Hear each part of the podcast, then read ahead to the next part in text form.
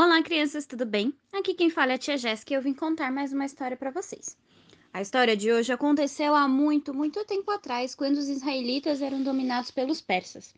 Certo dia, o rei planejou uma festa e convidou muitas pessoas, incluindo príncipes e princesas.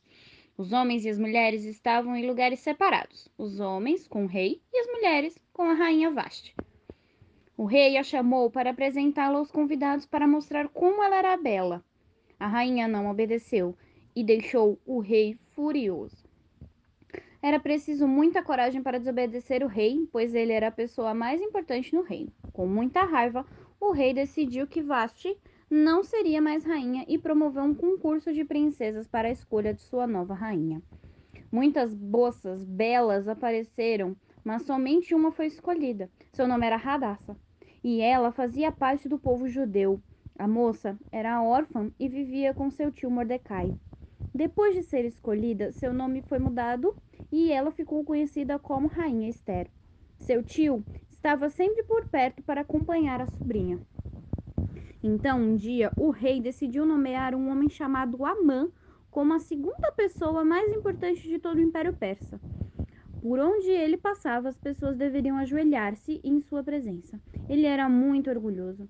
Mas o tio da rainha Esther, Mordecai, não se ajoelhava perante ele, porque ele dizia porque ele fazia parte do povo de Deus e só podia se ajoelhar diante de Deus. Amã ficou furioso e fez um plano para matar Mordecai e todos os outros judeus, mas seu plano foi fracassado. O tio de Esther incentivou a garota a agir a favor de seu povo, dizendo para ela ajudá-los.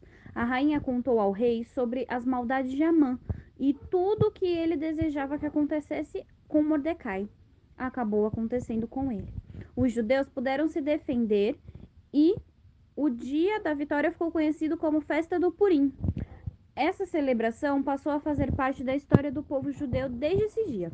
Mordecai tornou-se o ajudante mais importante do rei e passou o restante de sua vida trabalhando pelo bem do povo e pela sua querida sobrinha, Rainha Esther. Deus escolheu Esther para ser rainha e executar uma tarefa especial. Deus escolhe cada um de nós para cumprir a sua missão e fazer parte dessa história. Crianças, cada um de nós é único e possui muitas qualidades, e Deus tem uma missão para cada um de nós. Podemos aprender com Esther a ter coragem e pedir ajuda das pessoas quando algo não está certo. Vamos orar? Fechem os olhinhos. Papai do céu, muito obrigada, Senhor, por mais um dia. Obrigada, Pai, por cada criança que está ouvindo essa história.